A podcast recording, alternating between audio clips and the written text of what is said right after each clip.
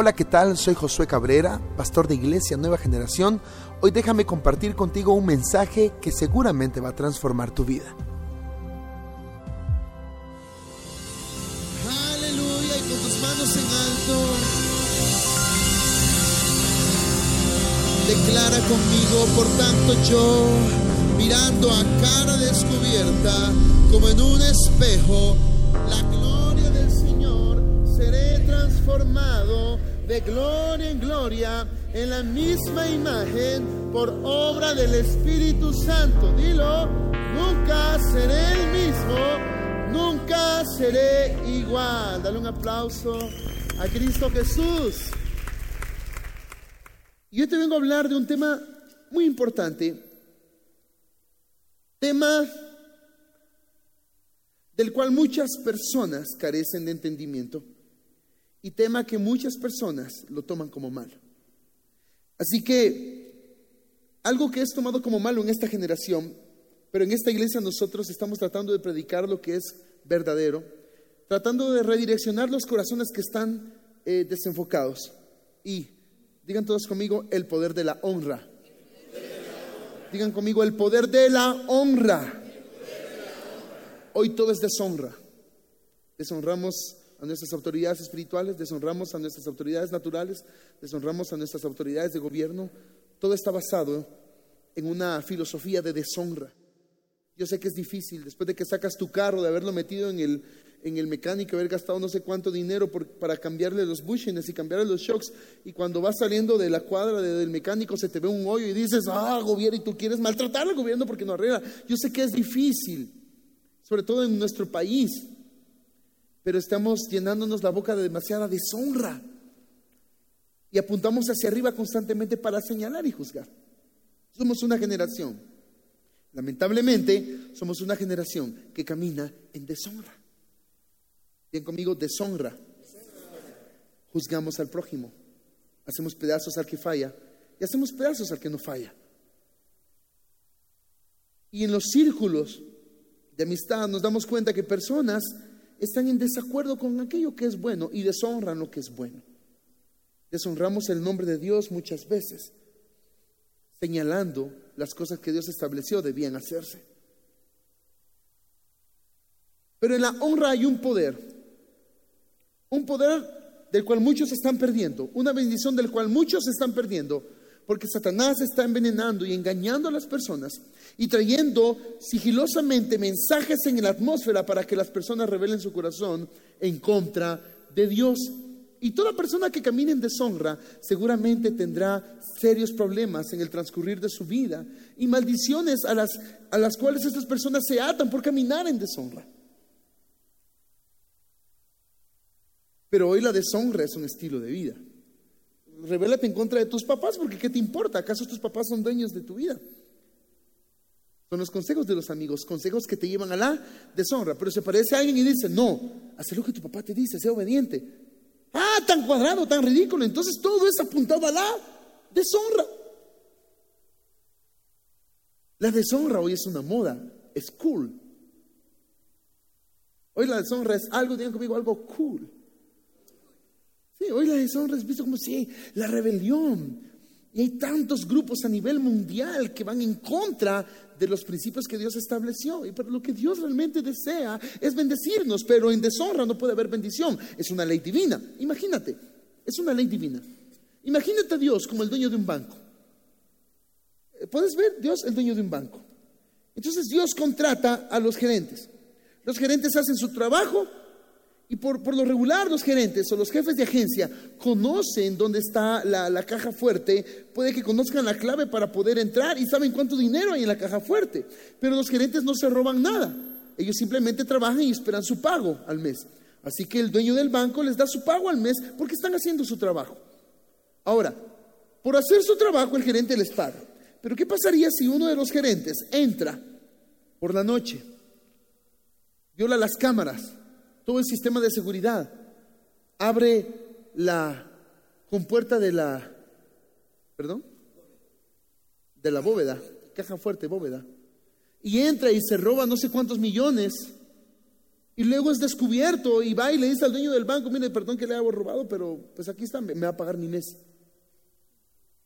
No, lo meten a la cárcel. ¿Por qué nosotros esperamos que Dios, que es justo, por las cosas malas que hacemos, nos pague bien?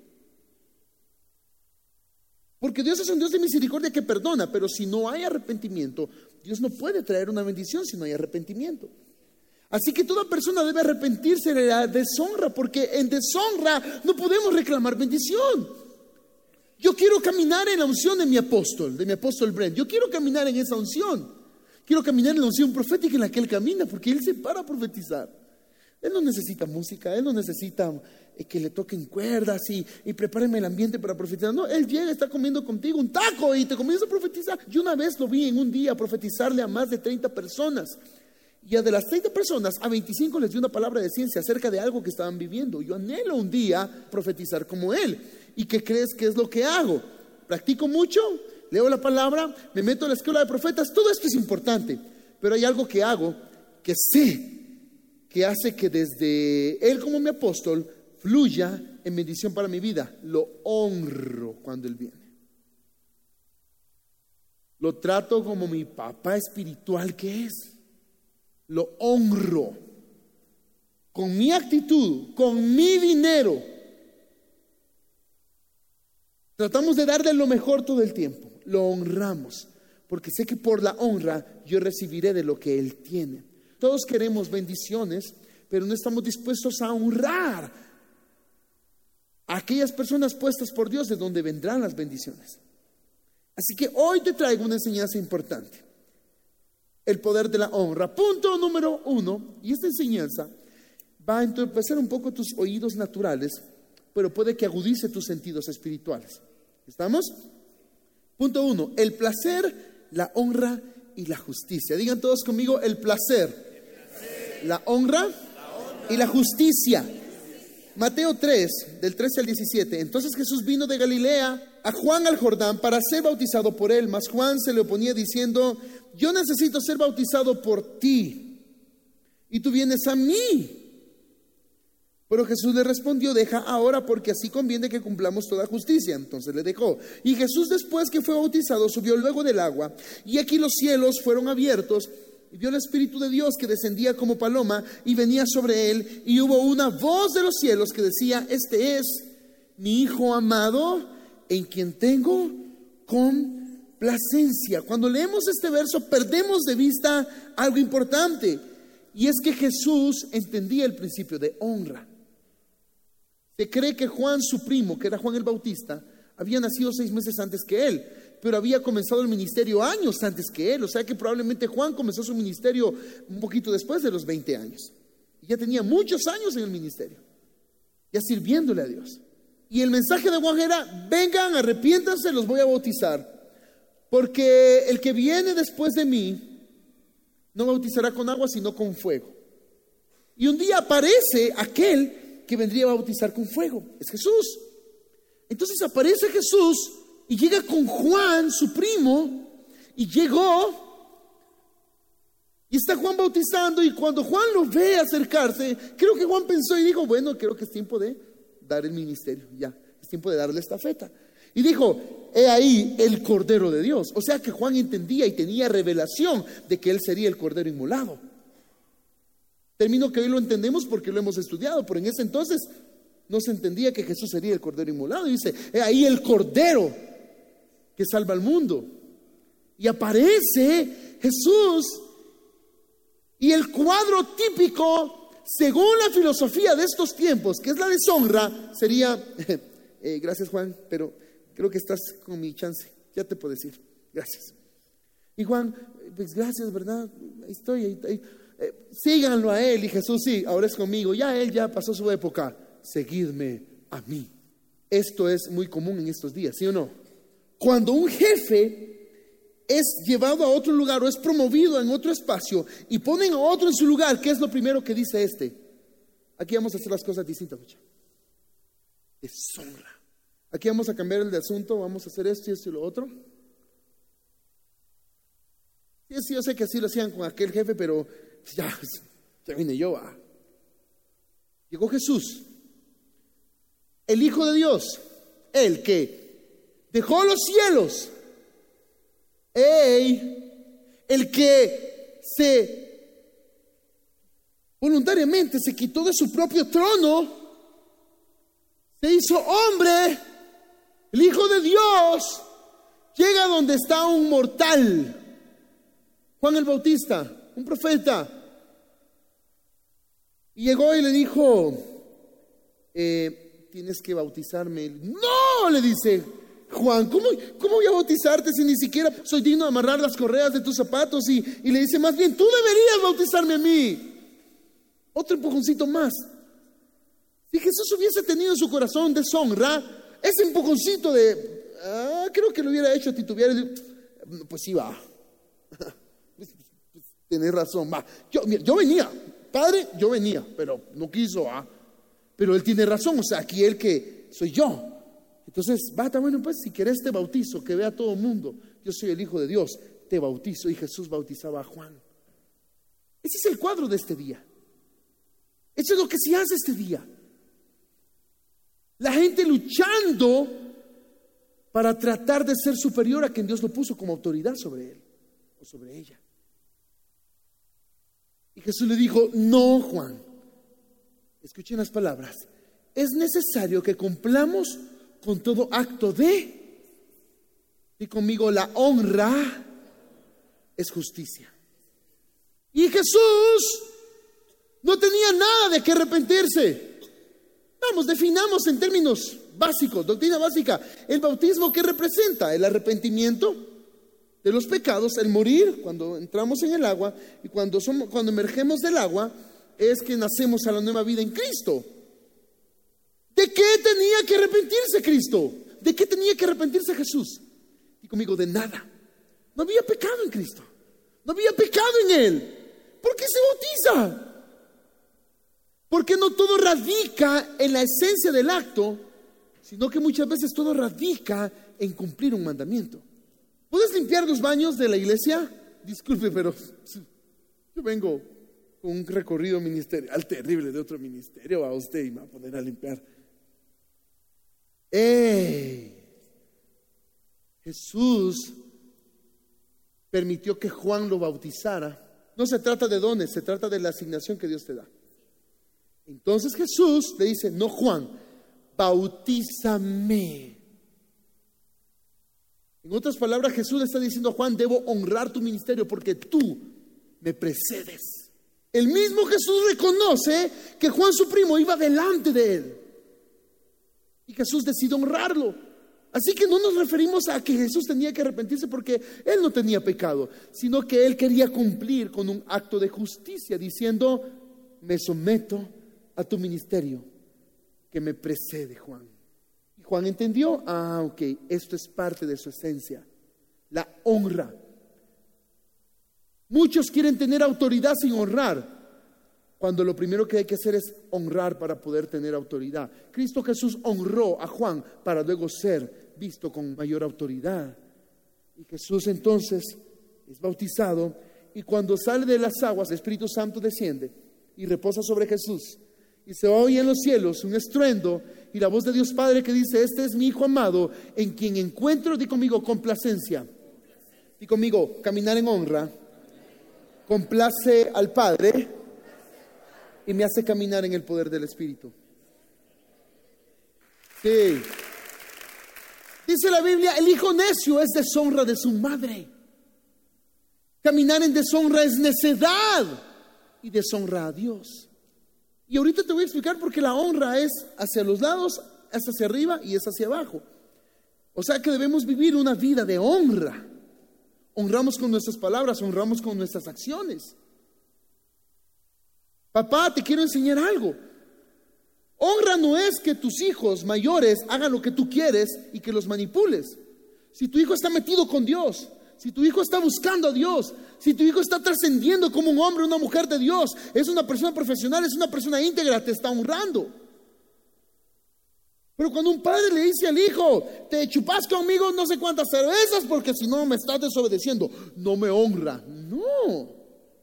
Si él dice, no, voy a honrar a Cristo, él está honrándote a la vez a ti cuando honra a Cristo. Y si tú eres un padre que detiene a tu hijo para que le sirva a Dios, lo que estás haciendo es bloquear el fluir de la vida de tu hijo, de tu hija, para que camine en honra. Si analizamos este relato, Jesús lo que está tratando de enseñarle a todo mundo es, yo sé sujetarme aunque sea el mismísimo Dios. Jesús en sus tiempos de carne se tuvo que sujetar a Juan, su predecesor. Se sujetó, lo honró y caminó debajo de su ministerio mientras el Señor lo llevaba. ¿Y sabes qué? Es interesante, porque Jesús emerge de las aguas, el Espíritu Santo viene sobre él, el, Padre eh, declara que se siente complacido con Jesús, y Jesús comienza su ministerio, y lo primero que hace es ir a unas bodas donde convierte el agua en vino, pero en ningún momento la Biblia no registra que Jesús le dijo a Juan, ok, hasta aquí tu ministerio, hasta aquí tu ministerio, Juan. Ahora ya, déjame mi espacio, me toca a mí. Tú eres la voz del que clama en el desierto preparar el camino del Señor, pues ya soy yo el Señor, ya estoy aquí. No, la Biblia no registra esto. Jesús se dejó ser bautizado por Juan, se retiró y dejó a Juan en su espacio. Mientras Juan entendía que él debía menguar para que Cristo creciera. Jesús nunca le impuso a Juan lo que debía hacer, sino que lo honró. Hoy en día nuestras generaciones quieren imponerle a las autoridades lo que, cómo predicar. Ouch. ¿Qué predicar? ¿Qué cantar? ¿Sabes que hay personas que han venido y han sentido la presencia de Dios, han recibido un milagro y se van de la iglesia porque aquí decimos, wow. Disculpa, aquí en esta iglesia no vas a escuchar, aleluya, santo, gloria a Dios, sino que vas a escuchar, wow, fuah. Es nuestro estilo. Y una persona se ofendió, se fue con su milagro, lleno de la presencia de Dios, pero se ofendió porque decimos,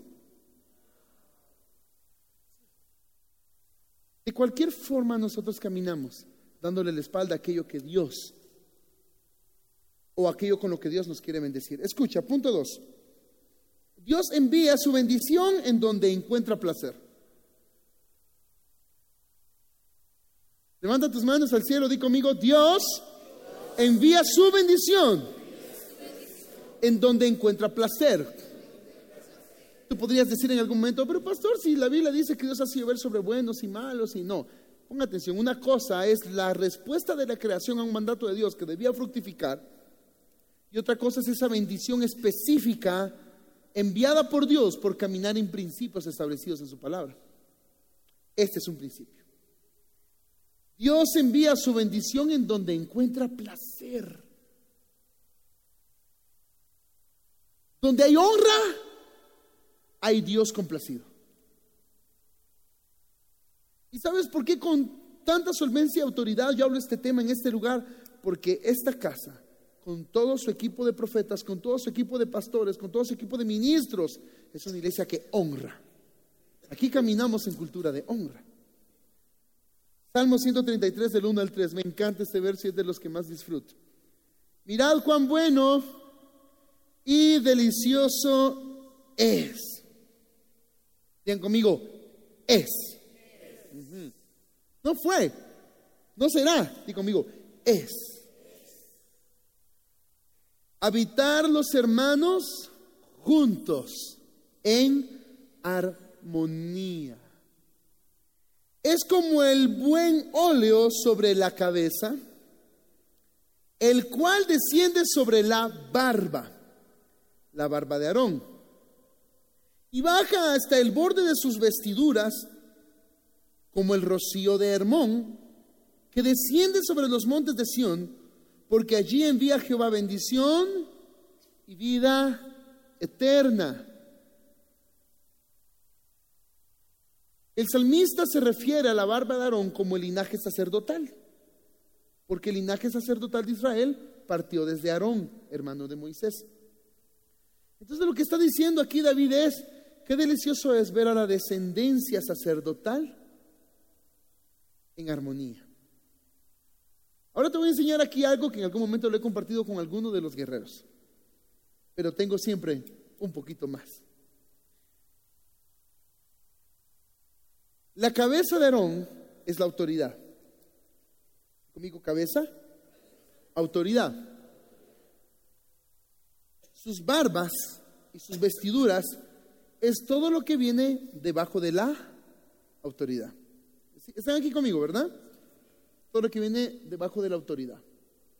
Desde la cabeza hasta el borde de las vestiduras. Corren todo. Lo que David está diciendo es lo siguiente. Qué bueno y qué delicioso es ver a los hermanos habitando juntos en armonía. Es como, dice, aceite que se echa en la cabeza, de la, en la cabeza, ¿sí? Esa autoridad, y corre. ¿Puedes ver esta escena? Aceite derramado en la cabeza de una persona, derramándose en todas sus vestiduras, hasta que llega al borde de las vestiduras, hasta donde están los pies. ¿Qué? Y baja hasta el borde de sus vestiduras. Dice, como el rocío de Hermón que desciende sobre los montes de Sión. Hoy me puse a investigar cuál era el monte Hermón. Que si el monte de Hermón eran tres montes gigantescos, eran tres. Y abajo hay pequeñas colinas con cerros y pequeñas montañas. Pero el monte Hermón tenía una característica que siempre tenía nieve. Siempre tiene nieve, de hecho, hoy. Así que caía el rocío en el monte Hermón y luego caía en los montes de abajo. Ponga atención a lo que David está tratando de expresar. Dice, qué delicioso es ver una estructura en la que desde la autoridad hasta abajo hay honra. ¿Cómo son las estructuras hoy en día?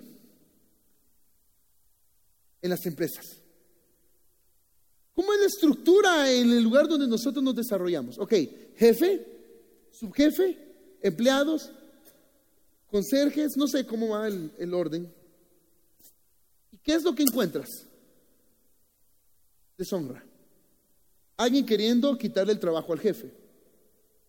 Y alguien queriéndole quitar el trabajo al subjefe. Observando cuál es el error para poder difamar o desacreditar al jefe. Y entonces tener de dónde, en algún momento, tomar el puesto de quien es su jefe. Todo basado en deshonra. ¿Sí? yo te voy a quitar tu puesto, así que hablo mal de ti, te desacredito, te difamo. Los que trabajan en, este tipo de organizaciones en los que hay constante competencia, el uno con el otro, el uno le quiere quitar el trabajo al otro, el otro habla mal del otro, el otro chismorrea del otro, y toda esta situación, ¿cómo te sientes cuando tú entras a ese lugar? Y sabes que alguien está hablando mal de ti y te quiere quitar tu trabajo, o quiere pasar sobre ti pisoteándote, cuando entras a ese lugar, ¿cómo te sientes? ¿Cuál es el ambiente? Es un ambiente hostil. Es un ambiente desagradable. No quieres estar allí. Es incómodo, perturbador. Si este fuera el caso, este salmo no existiera. Si David, si David hubiese tenido una experiencia de estas, este salmo no existe. O lo hubiera escrito de la siguiente manera. Que desagradable y nauseabundo es ver a los hermanos maltratarse en desorden. Es como el pie del sacerdote tratando de golpear su cabeza.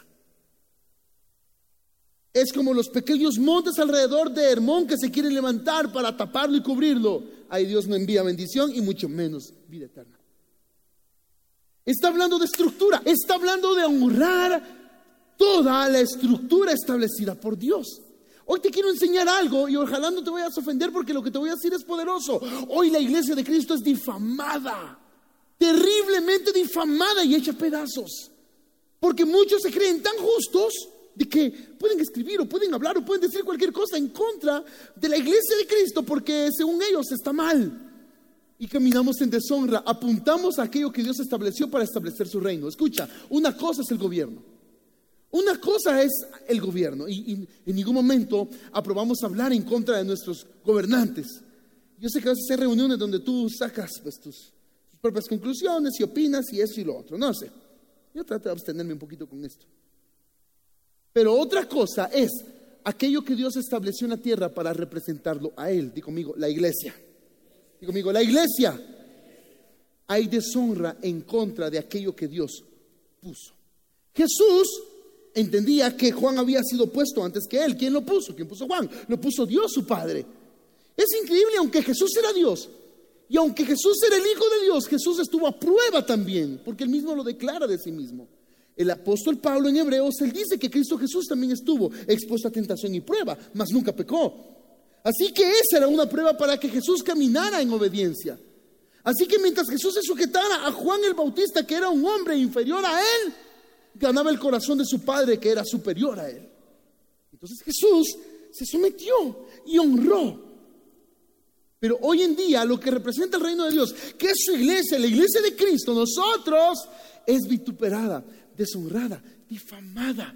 Hay deshonra, hey, hay deshonra en nuestra generación y eso hace que nuestro país espiritualmente esté en maldición. Y recuerda que lo que vemos naturalmente es la expresión de lo que hay en lo espiritual. Pero nosotros, nueva generación, podemos hacer la diferencia. Podemos comenzar a caminar en honra, no solo de labios, sino también de acciones. Caminar en honra desata bendición en esta casa. Y escucha, sí, porque Dios lo que necesita es un grano de mostaza para hacer de él un gran árbol. Dios necesita una iglesia que le crea, y no solamente que le crea, sino una iglesia que pueda caminar en honra para que toda la ciudad aprenda a honrar. Deshonrar es sencillo, es fácil. Solo desemboco la maldad del corazón, que todo lo tenemos acá y que debemos aprender a tenerlo sujetado. ¿Puedo, ponerme a hablar mal de ustedes? Puedo ponerme a hablar mal del presidente y comenzar si deshonrar es la cosa más fácil del mundo. Con lo que no nos gusta cargar es con las maldiciones por deshonrar. Eso sí no nos gusta. ¿Y por qué a mí? Porque has deshonrado. Porque la deshonra inflama y alimenta las tinieblas y desacredita el mismo reino de Dios nuestro Padre. Hay que aprender a movernos en honra. Hay que aprender a dejar atrás esa perspectiva negativa de gente común y corriente y aprender a declarar cosas correctas, bíblicas, más que positivas, buenas y bíblicas por las personas, por las organizaciones, por las iglesias. Entonces, mirad cuán bueno y cuán delicioso es. Esta expresión es una expresión profética del salmista, en la que Dios está viendo y mira a su pueblo caminando en armonía, sujetos los unos a los otros. Mire el sacerdote y los que están debajo de él, el rey, los que están, y todos caminan en armonía. ¿Sabes una cosa? En esta iglesia hay algo glorioso. Tenemos un equipo de vigías, son casi 20 personas, más o menos, ¿verdad? Eh, por ahí vamos. Un grupo grande de personas. Ellos oran por todos los que somos pastores de esta iglesia. Ellos oran todos los días Oran para que estemos cubiertos de todo ataque, oran, oran para que nuestra vida financiera esté estable, oran para que nuestra vida eh, eh, eh, física esté bien, oran en contra de cualquier enfermedad, todos los días. Y sabes una cosa, en ellos hay placer por honrar. Nos hicieron una cena a todos los ministros, a todos los que tenemos una figura de liderazgo en el ministerio, nos hicieron una cena. Ellos costearon la cena. Aquí no es cuestión de que les voy a pagar por su buen trabajo. Ellos decidieron, no, seguimos, creo que no estamos honrando suficiente, dijeron. Hagámosles una cena. Y nos hicieron una cenaza, un churrasco impresionante. Venimos, comimos, disfrutamos. Y al terminar oramos por ellos. Acá en esta casa hay una cultura de honra. Por eso no te asombres, sí, que en este lugar hayan personas mayores que yo, mucho más. que me traten a mí y a mi esposa con un alto respeto. Hay una gran diferencia en, endiosar a una persona y otra en honrar. Personas aquí que me tratan con, que tratan a mi esposa. Personas que casi le doblan la edad y le dicen mamá, Cristi. Porque la ven como su madre espiritual. Aquí en esta casa existe una cultura de honra. Aquí si tú vienes y quieres hablar mal de alguno de los líderes, te vas a encontrar en algún momento con un guerrero que te va a decir silencio. De mis autoridades no dices nada. Porque desde arriba hasta abajo hay honra. Es delicioso. Por eso la presencia del Espíritu Santo que se mueve tan fácilmente en este lugar. Porque el Espíritu de Dios se siente complacido en un lugar donde se camina en honra. Di conmigo, honra. Di honra. Elio me vas a ayudar. ¿Puedes ir al piano? Poneme piano normal. Mirad cuán bueno y cuán delicioso es ver a los hermanos caminando juntos en, dice, digan conmigo, armonía. Quiero que hagas algo que no es un acorde, un ruido extraño, pero que sea junto de varios, varios, de varias notas. Es un día lo hice con los guerreros. Quiero que escuches. Vamos. Algo extraño. Yo sé que es muy difícil para él hacer algo que no suene bien. Ok, haceme algo más macabro, terrible, feo, no sé, algo que eh, sea espantoso.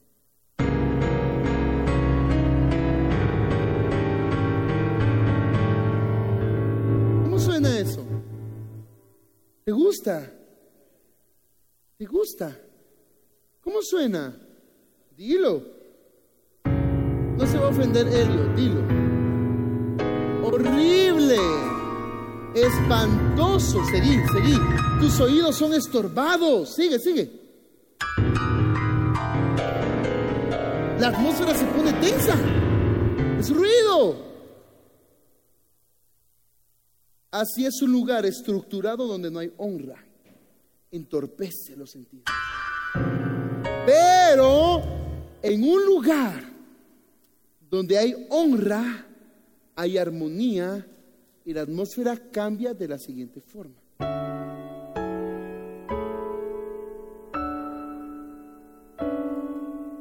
Se siente que el ambiente cambió porque la música es espíritu. Cuando hay armonía en un lugar, se disfruta. ¿Sabes cuál es la característica de esto? Ten mi amor, y le voy a soltar un bombazo poderoso. Regresemos a los sonidos macabros de Leo.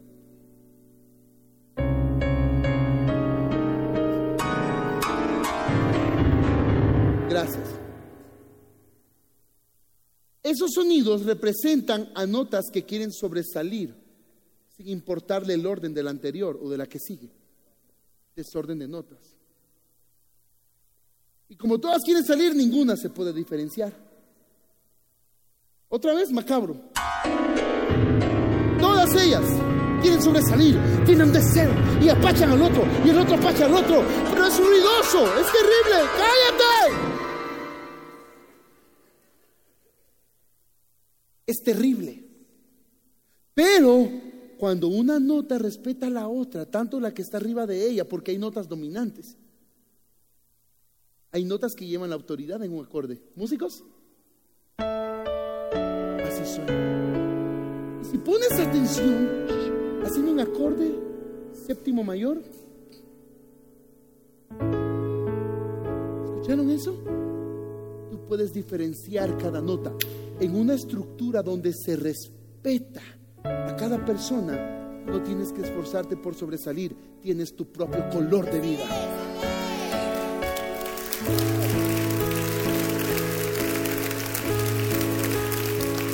Deja de querer apachar al otro. Deja de querer hablar mal del otro. Habla bien. Dale color al otro y tendrás tu color. Haz que el otro brille y tú brillarás con el otro. Gracias, Celi. Un fuerte aplauso a nuestro pianista. ¡Ey! Mira, si Jesús apachaba a Juan no tenía sentido. Porque Jesús amaba tanto la escritura profética que dijo, dejaré que la voz que clama en el desierto tenga luz para que la palabra se cumpla. No se Jesús entendía que, esto es increíble, no vayas a malentenderme, pero Jesús sabía que todo se trataba acerca del Padre. Pero por algunos lapsos de tiempo Él dejó que los otros brillaran. Porque el que otros brillaran hacía que Él quedara bien como maestro. ¿Por qué hablas mal de los otros? ¿Por qué deshonras con tu palabra, con tus palabras? ¿Por qué lo haces? Porque quieres brillar más que los otros. No, habla bien y tú tendrás también tu propio color, tu propio sonido, Cuando quieres destruir a los otros, tú también te destruyes. Una frase en Facebook de las pocas buenas cosas que aparecen allí. Me encantó porque dijo, no te vengues de la gente mala, ella por sí sola se destruye. La gente que deshonra, si no cambia por sí sola, termina deshonrada. Aleluya. Punto tres, y termino. Y conmigo la honra y el flujo constante de la bendición.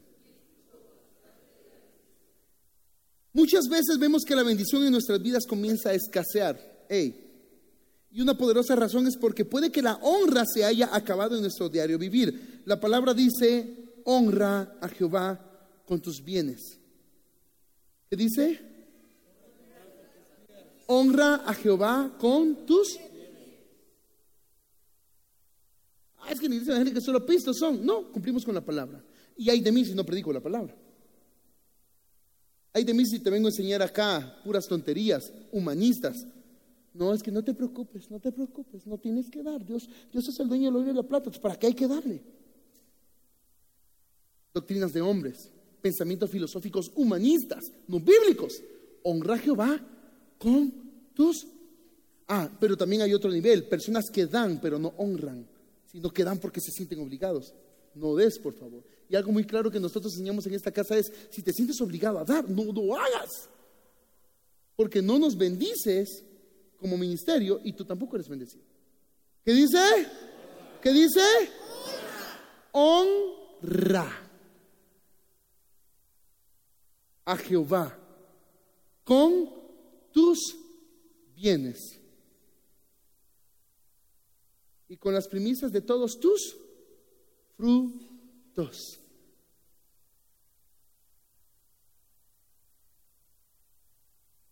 La pobreza es el resultado de la deshonra financiera. Te voy a enseñar algo poderoso. Estuvimos en Europa, en medio de personas que no son cristianas. ¿Sí? Que no profesan nuestra fe. Llegamos a una casa y hoy les declaro que era una mansión. Una casa preciosa, en uno de los lugares más eh, eh, selectivos, selectivos de Bélgica. Una casa de cuatro pisos, un lugar impresionante, un lugar hermoso. Una familia que no era cristiana pero una familia que sabía honrar, aunque no sabía que nosotros éramos ministros. Nos cocinaron, nos dieron, hicieron de todo para que nos dieron su mejor habitación, nos trataron ustedes como reyes. Nos dimos cuenta que en esos lugares la gente se alegra cuando los otros tienen éxito. Cuando nosotros comenzamos a caminar en honra hay un flujo de bendición constante que no puede detenerse. Cuando tú comienzas a caminar en honra en todos los sentidos de la vida, hay algo que fluye del cielo y fluye del cielo y fluye del cielo y no lo puedes parar porque no has parado de honrar. Pero cuando hay deshonra hay un bloqueo. Pero hoy no quiero terminar diciéndote que camines en deshonra, sino que camines en honra. Hoy no quiero hablarte de la deshonra, quiero decirte que debes cambiar tu manera de pensar y decir, hoy voy a comenzar a honrar, voy a comenzar a honrar a los que me rodean. Hermanos, Padres, hijos. Padres a los hijos también honrenlos. ¿Estamos? Padres a los hijos, honrenlos.